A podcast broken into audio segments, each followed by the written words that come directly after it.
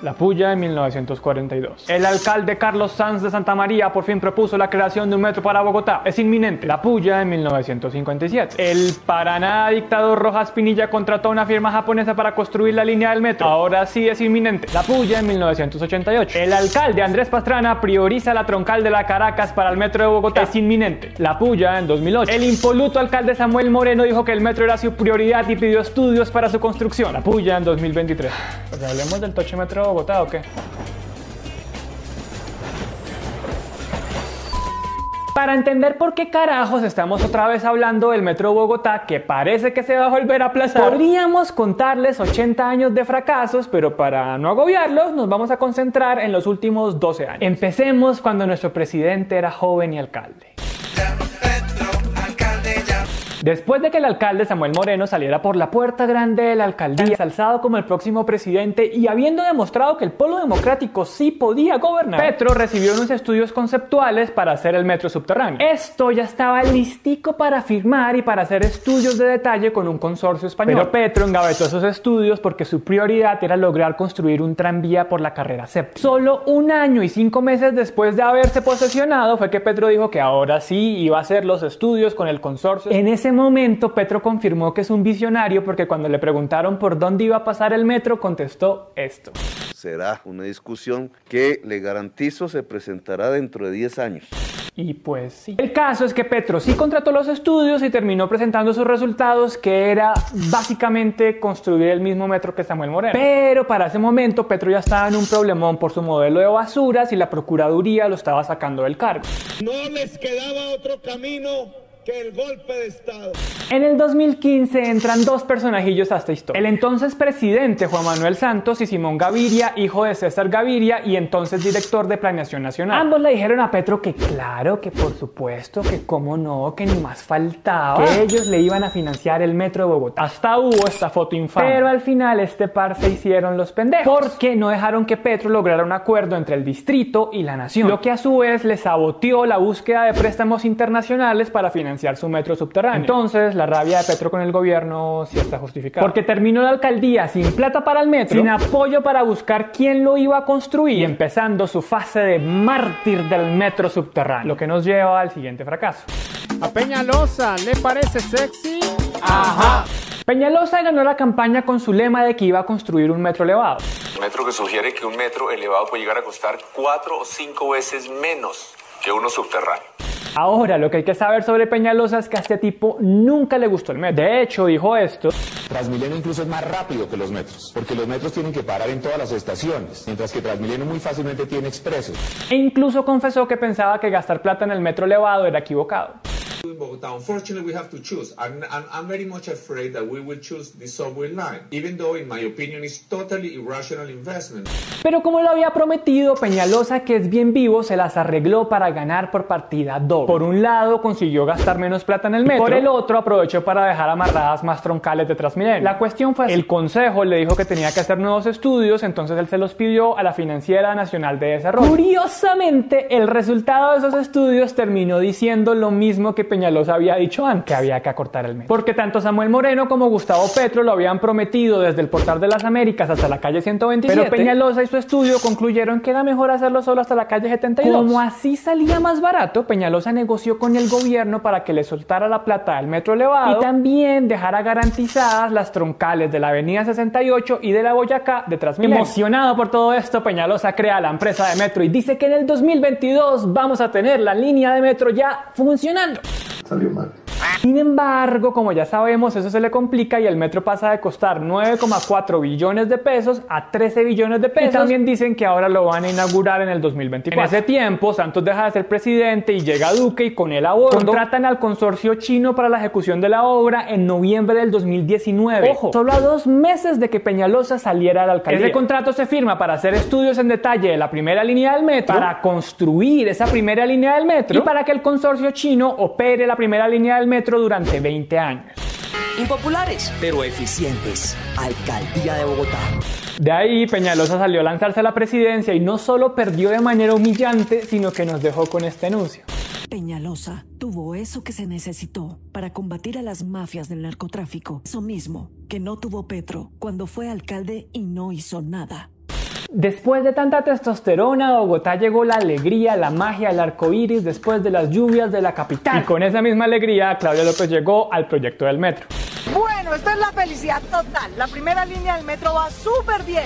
Aunque ella no era muy fan del metro elevado y además antes como ciudadana tenía demandado ese proyecto, ya en la alcaldía López vio que jurídicamente no podía hacer nada y dijo, bueno, pues toca construirlo así como quedó contratado. A eso se ha dedicado todo su gobierno. Y a finales de 2020 salió a decir que la primera línea empezaría a operar a partir del 2028 porque se había retrasado por culpa de la pandemia y luego por culpa del paro nacional. se le tiene, pero se le demora más. Al día de hoy la alcaldía dice que la obra del metro lleva un avance del 18,2%. La compra de predios ya va en un 92%. El distrito ha puesto 2 billones y medio de pesos. Y la nación 425 millones de pesos. Lo que no dice la alcaldesa es que el consorcio no ha entregado los estudios de diseño, que los avances no son tan pomposos como los quiere mostrar, y que lo que ha hecho es derribar un montón de edificios y sumergirnos en un caos de movilidad, pero de avances más bien poquito. Para terminar de complicar las vainas, viene el reencaucho del siglo y es que Petro volvió. Y ese man, como buen Aries, nunca supera una pelea perdida. Entonces, sin avisarle al distrito, pidió una reunión privada con el consorcio a puerta cerrada y les dijo que cómo es, pues, cómo sería para hacer el metro subterráneo. Ahora el consorcio le presentó unas alternativas y la que quiere el presidente consiste en volver subterráneo el tramo desde la primera de mayo hasta la calle 72.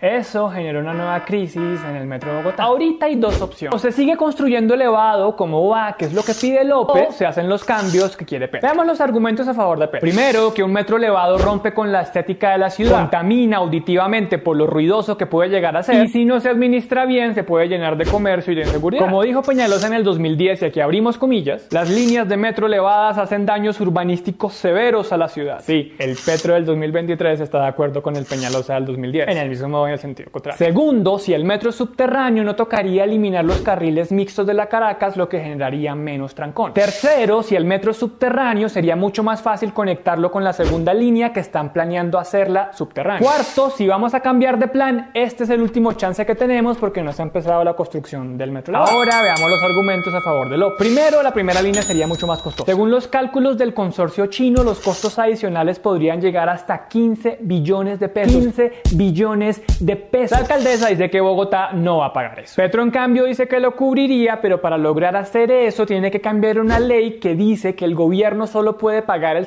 70% de los proyectos de ese estilo. Es decir, a sol de hoy no podría ser. Ahora, en caso incluso de que cambie la ley, está la pregunta de, de dónde va a salir esa plata. Si ya el ministro de Hacienda la está viendo ruda para que le rinda el dinero, imagínense agregándole ese sobrecosto al Plan Nacional de Desarrollo. Segundo argumento, el metro tardaría más en entrar en operación. Actualmente se espera que la primera línea entre a funcionar en el 2028, pero con el metro subterráneo eso se movería hasta el 2034. Si la gente ya se está quejando con las obras que ya están andando, ¿se imaginan con ese largue? Las ventas se bajaron al 50%. El Metro de Bogotá no nos ha querido colaborar. Tercer argumento, el metro subterráneo transportaría la misma cantidad de personas que el metro elevado, porque se usarían los mismos diseños de trenes que ya hemos visto. Bienvenidos al metro de Bogotá. Es decir, no hay una mejora en la capacidad. Cuarto, modificar las reglas de juego a estas alturas del partido podría generar que tanto el consorcio chino como los otros que intentaron ganarse ese contrato demanden. ¿Qué mensaje se le estaría dejando a los grandes contratistas que luego quieran construir obras en Colombia? Si en cualquier momento puede llegar un presidente a presionar para que se cambien los términos del contrato. Como él diga, como él mande, como él quiera. Más allá de lo que ustedes piensen, lo que sabemos es que esto es un embrollo que va para largo y que tiene muchas cosas pendientes. Por ejemplo, hay una buena pregunta jurídica sobre si a estas alturas del partido partido se puede cambiar el proyecto. o no. Tampoco podemos ignorar que detrás hay un pulso político justo en un año en el que hay elecciones locales. Petro puede apretar a López forzándola a cambiar el contrato, diciéndole que si no lo hace, el gobierno no le va a financiar unos proyectos que son importantes para ella y para Bogotá. Ahí podrían caerse el tren que va a conectar a la capital con la sabana, tres cables aéreos e incluso la segunda línea del metro que López propuso hacerla subterránea. La alcaldesa ya salió a decir que enterrar el metro no puede ser sinónimo de dañar los otros proyectos. Bogotá no va a aceptar que le cambien sus proyectos prioritarios que siguen por un cambio en la primera línea del metro. López está tan emberracada que ya sacó a relucir su lado populista, mintiendo, diciendo que Petro va a llenar las calles de delincuentes y que la ciudadanía debería firmar una petición para tumbar la reforma a la justicia, que es uno de los pilares del gobierno Petro. Si se aprueba el proyecto de ley del ministro de Justicia, hasta 6.895 delincuentes podrían salir impunemente de las cárceles que hay en la ciudad de Bogotá. No es gratuito que López salga a hacer esas críticas justo cuando sus promesas de campaña están en juego por la discusión del metro y además cuando estamos en año electoral. Y es que Petro es todo menos idiota. Le quiere hacer a López lo que Santos le hizo a él. Su apuesta es no firmar la segunda línea del metro, embolatar los proyectos y esperar a que su capital político en Bogotá le sea suficiente para poner un alcalde del pacto histórico en la capital. Y ya el año entrante digan ustedes con un Gustavo Bolívar como alcalde. A mí me gustaría ser alcalde para probar a la gente pues que lo que es, lo que es una gestión honorable. aprobar ahí sí la segunda línea y quedar como el presidente que armó el metro subterráneo. De paso, si le quita cualquier legado a López, la deja como una alcaldesa que no cumplió lo que prometió y debilita su posible candidatura a la presidencia en el 2026. Vean, es muy frustrante que un proyecto que se supone que debería unir a Bogotá tenga una historia de canallada tras canallada tras canallada tras canallada. Estamos en otra campaña electoral en la que otra vez el metro es el centro del debate. Mientras tanto, Bogotá se sigue llenando de gente, se sigue endeudando, sigue llena de trancones. Y pareciera que no importa quién es el alcalde porque aquí no hacen ni dejan hacer ni mierda. Pues tenemos un clip de la puya en el 2034. La presidenta Sofía Petro se sentó con el alcalde de Bogotá, Miguel Uribe Turbay, para decirle que la primera línea del metro es inminente. Oigan, y esta semana la Corte Interamericana de Derechos Humanos reconoció que el Estado colombiano es culpable y responsable de la persecución y el asesinato de más de 6.000 líderes políticos de la Unión Patriótica. Recordemos que la UP nació después de la entrega de armas de la guerrilla de las FARC y el acuerdo de paz que firmaron en 1985. La sentencia de la Corte dice que el exterminio de la UP fue, y abrimos comillas, una alianza entre grupos paramilitares con sectores de la política tradicional, de la fuerza pública y de los grupos empresariales. Esto es histórico porque además de esclarecer los hechos, también reconoce las víctimas que llevaban casi 30 años esperando justicia. La Corte también obliga al Estado colombiano a investigar las violaciones de derechos humanos que cometió contra la UP y le da un plazo de dos años para hacerlo. Momento de buscar a los desaparecidos, es momento de que el Estado reconozca su responsabilidad y que repare a las víctimas. Por favor, por favor, por favor, si llegaron hasta acá, denle like al video, compártanlo, que el algoritmo nos quiera y dejen en los comentarios qué les gustaría en una vaquilla puya. Hasta la próxima.